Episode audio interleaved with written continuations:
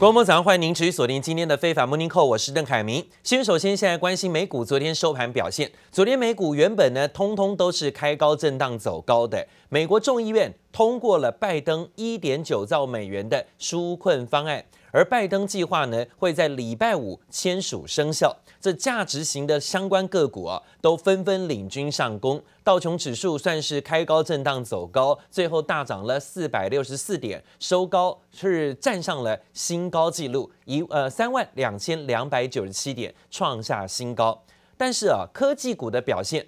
原本呢，开盘震荡走高，还准备挑战季线的纳斯达克指数跟费半指数，可惜都在季线关卡呢遇到阻碍，最后呢是没有成功的站回，中场开高走低收黑，挑战收复季线仍然失败告终。在纳斯达克指数跌了四点，最后由红翻黑小跌，收平盘一万三千零六十八点。不过费半指数呢，从原本的上涨走高，到最后收盘还修正下跌，跌了五十二点，幅度百分之一点八，收在两千八百七十九点，季线呢还是没有站上。而 S M P 五百种指数呢，则是小涨二十三点，持平左收。而讲到了美国众议院最新通过了总统拜登一点九兆美元的大牛肉纾困方案，相当于五十三兆的台币啊，要进行撒钱。白宫表示呢，拜登会在礼拜五的时间签署法案，跟副总统贺锦丽亲自会出马宣传，并且委任专人负责推行法案中的相关措施。The yeas are 220, the nays are 211. The motion is adopted.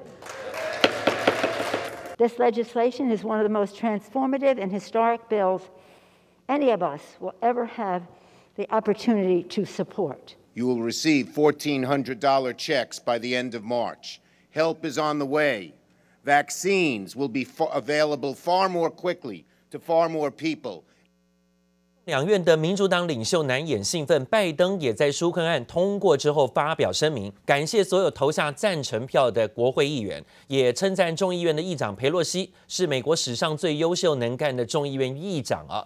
路透社报道，这一项纾困措施包括要提供四千亿美元，让多数美国人可以拿到一张一千四百块美金的支票啊。还提供三千五百亿美元，要援助州级跟地方政府。另外呢，还会扩大子女抵税额，以及增加配发疫苗的资金。这两党经过了好几个礼拜的国会辩论跟争吵，终于呢，在民主党掌控的众议院过关。但是法案没有获得任何共和党人的支持啊。但是呢，消息面在这时候要继续发放这么高额的现金出去。那现在反而让债券殖利率啊还是蠢蠢欲动。虽然道琼指数震荡走高的多，但是呢，科技股纳斯达克跟费半指数又纷纷出现了开高走低压回。而这次呢，部分的经济学家很担心，说舒克案迅速的会提振经济，但是可能引发的就是通膨的问题。而美国财政部长耶伦不断的在向市场释放说，呃，信心喊话，他驳斥。和这种看法，认为呢，现在的纾困方案会带来的是经济复苏，而不会导致通膨急剧的升温，反而呢，有助于美国经济在明年会重返充分就业。纾困案的计划会提拨资金，援助各州跟城市，可以避免啊各政府在经济大萧条之间犯下错误。而现在纾困方案的通过，拜登计划周五签署，财政部也承诺会以最快速的速度把这些援助跟支票送到美国民众的手中。In the coming days, our Treasury team is going to work to get this aid out in the quickest way possible, and the one that produces the greatest impact. 美国财长耶伦已经等不及要推纾困救经济，拜登政府力推的一点九兆美元纾困案，周二在美国众议院通过程序性投票，周三的最终辩论和投票基本上笃定过关。各界都看好这项大规模纾困案将能替美国经济带来新一波成长动能。And there's a significant change since our December projections. The massive fiscal stimulus in the United States. This will not only boost the U.S. economy, but it will fuel global growth. 经济合作及发展组织 （OECD） 看准纾困案能有效刺激美国经济，将美国今年经济成长预期从百分之三点二上调到百分之六点五。投行摩根士丹利对美国经济看法更乐观。美国各地陆续解除封锁措施，加上疫苗接种进度加快后，美国就业已经有明显复苏。摩根士丹利推估，美国今年经济成长有望达到百分之八点一。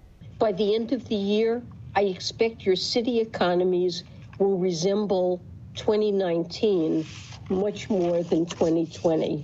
由美国政府的纾困措施加上货币宽松政策支持下，大摩还认为美国经济有望在第一季结束前回到疫情前的水准。美国政府大手笔纾困，其中部分资金势必流入美国股市。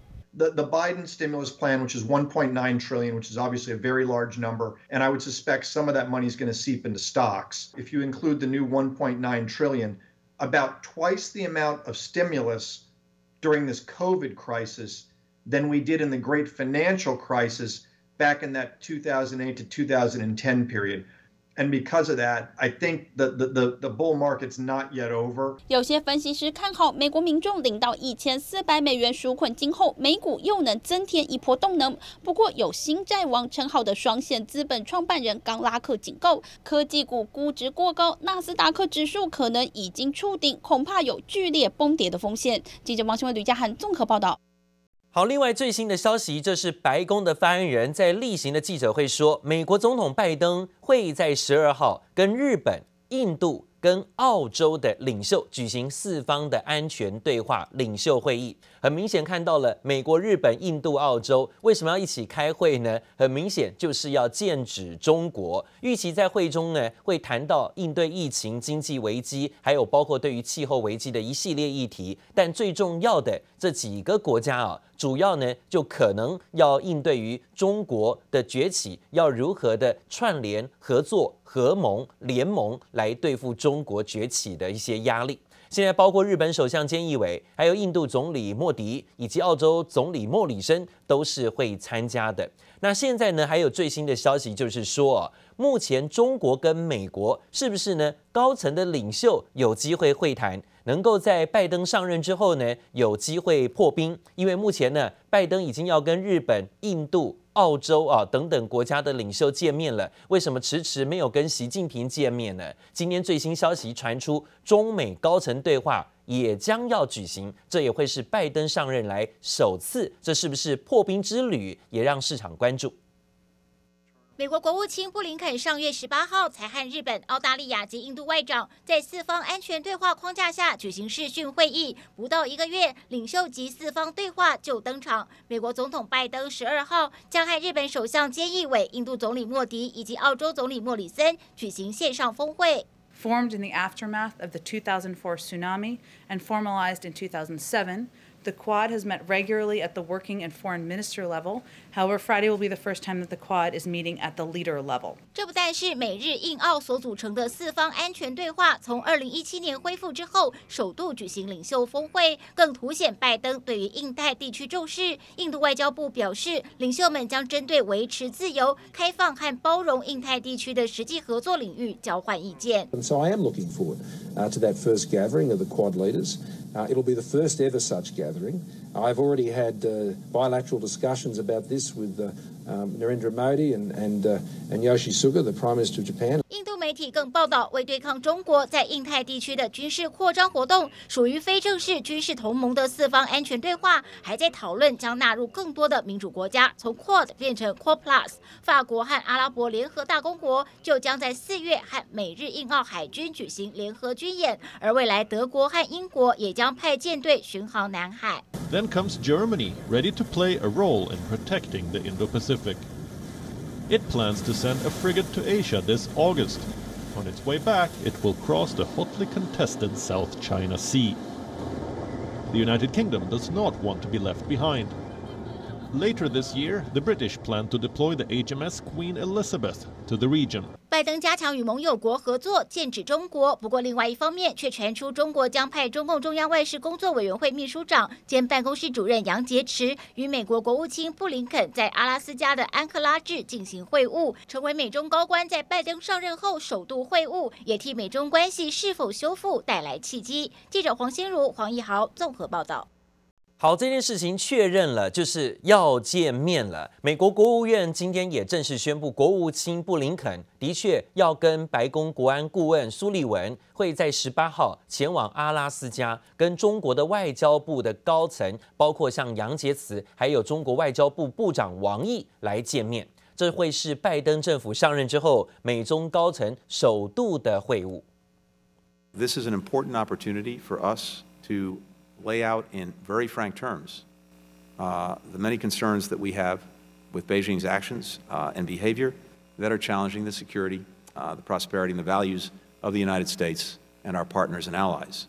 Uh, so we intend to raise, and we, we will raise, uh, the host of issues. 针对美中高层的会晤内容重点，国务院只透露美方呢会跟中方讨论一系列的议题，但没有提供相关细节。但布林肯其实在二月五号就有跟杨洁篪首度通话过了，当时布林肯在电话中强调，美方呢还是会继续捍卫新疆啊、西藏啊、香港啊等等人权民主，也会呢以威胁啊这个台海稳定啊对中国来追究责任。好，看起来当时是下马威的。另外呢，美国国务院也证实，布林肯会见中方之前呢，也会跟国防部长奥斯汀在下周出访日本、韩国。这次是拜登政府官员首次的海外访问，是访问了日本、韩国等等地区之后呢，那返回过程当中到阿拉斯加，然后呢跟中方进行这面对面的首度会晤啊。而提到了，其实最早啊，跟这个中国闹不和的是加拿大，因为当时呢是拘押了啊孟晚舟，然后呢引起了中方不满，中方呢也羁押了几位啊加拿大公民，所以啊中加之间的关系一直也没好过。加拿大最新的民调调查说，有一半的国民也都把中国当作最大的安全威胁，其中大部分人认为呢这些。共产国家用不同的方式说去破坏了其他国家的主权跟政治制度。加拿大调查机构数据说，百分之五十二的受访者认为中国是现在的最大威胁，其次是俄罗斯。有百分之五十五的受访者认为这些所谓的共产国家利用各种活动侵害其他国家。那专家直言呢，由于加拿大两位公民被中国拘留到现在，加上了贸易战。还有华为的安全风险，都让加拿大民众啊对中国的好感度是大幅下降。另外一方面呢，调查还说，百分之七十八的受访者说，未来五年之内，加拿大在国家安全可能受到外国威胁的影响，恐怕会动荡不安了。现在最大的威胁应该是肺炎疫情，因为呢还没有办法啊让大家都能够放心打到疫苗，而且放心的能够出境旅行。随着新冠疫苗开始施打，包括英国跟欧盟都在评估要不要呢设立一个所谓的疫苗护照，就是有打过疫苗的人在护照上有特别注明，那可以通行各国，这样的可行性。中国呢，其实更早的率先推出国际旅行健康证明的应用程式，说呢能够显示这个用户啊在接种疫苗等等的资讯。不过，世卫组织对于这样的疫苗护照相关的方式呢，是仍然抱持疑虑的，认为呢如果这时候推出疫苗护照，反而可能会造成防疫的破口，不太赞成。中国率先推出国际旅行健康证明，上头除了个人基本资料外，民众接种疫苗讯息，包括时间、地点、接种哪款疫苗，还有核酸检测结果，全都清清楚楚。不过周一才刚开放下载，就引发外界质疑。It's left to be seen how effective such a certificate could be, given that experts do not know for sure whether vaccines can completely prevent the spread of COVID-19. There are also notable privacy concerns. 中国抢先各国推出所谓的疫苗护照，英国及欧盟也都在积极评估类似疫苗护照的计划。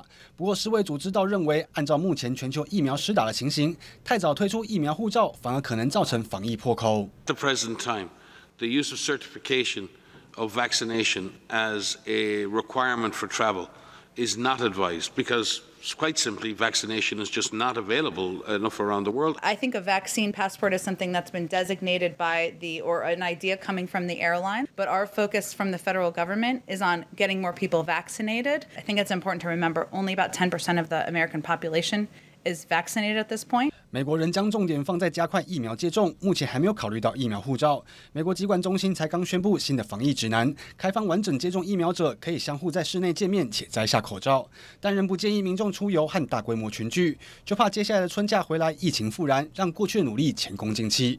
接着，来婉君综合报道。另外呢，最近啊，国际媒体都在关注的就是英国王室之间的问题。英国女王伊丽莎白二世最新打破沉默，她对于呢哈利王子跟妻子梅根呢，在媒体上抱怨，在这几年呢，在王室当中遭到的经历，她说感到难过，还或还说会承诺严肃的对待所谓种族歧视等等的问题，会把王室家族内部呢进行私下解决这些纷争。不过，哈利的父亲查尔斯王储最新露脸，却对专访一事避而不答，被媒体形容说双方都陷入了啊这所谓的冷战绝望。而哈利跟梅根的今天连环爆也连连的创下收视的成绩。美国 CBS 电视台决定呢要重播，因为呢之前的点阅还有包括收视啊非常的高，想要重播再从中再赚一笔。Is he taking your calls now? Yeah, yeah, yeah. My father and my brother, they are trapped. 听到这种话，当然笑不出来。英国王储查尔斯在哈梅今天爆料后首度露面，怎样就是不开口，被认为应该是陷入了绝望状态。有专家分析哈利专访当中的肢体语言，透露出和查尔斯的关系难以修复。Sir, can I ask what did you think of the interview? 但英国女王伊丽莎白二世最新打破沉默，表示得知哈利和梅根过去几年的经历之后感到难过，也会处理种族歧视问题。The issues raised, particularly that of race, are concerning. While some recollections may vary, they are taken very seriously and will be addressed by the family privately. 专访播出后，传出王室召开了整整一天的紧急会议，女王也喊话哈利一家永远都是备受喜爱的家族成员。但英国保守派媒体显然被哈梅给激怒，知名主持人皮尔斯嘲讽梅根在专访中的表现可以拿一座奥斯卡，随后更愤而拒绝录影，冲出摄影棚。You continue to trash her. Okay, I'm done with this. Sorry. 向来和梅根不和的老爸唐马斯也蹭热度博版面，指责女儿过分渲染。在电视台操作下，这次大爆料在美国播出时，创下了一千七百一十万名观众收看，超越去年的奥斯卡颁奖典礼，仅次于超级杯美式足球赛。隔天英国播出时，也创下了一千一百三十万人的收视成绩，在今年所有英国电视节目里头，仅次于首相宣布新的封城措施。CBS reportedly dished out between $7 million and $9 million for the rights to air the interview. And the money went to Oprah's production company. CBS was charging a whopping $325,000 for every 30 seconds of commercial time. 总计全球收视人口高达将近五千万人。由于太受欢迎，美国 CBS 电视台决定将在十二号重播专访内容。不过，梅根宣称夫妻俩没从专访中收取一毛钱，让电视台和制作方 成为最大赢家。这里还是陈一凡综合报道。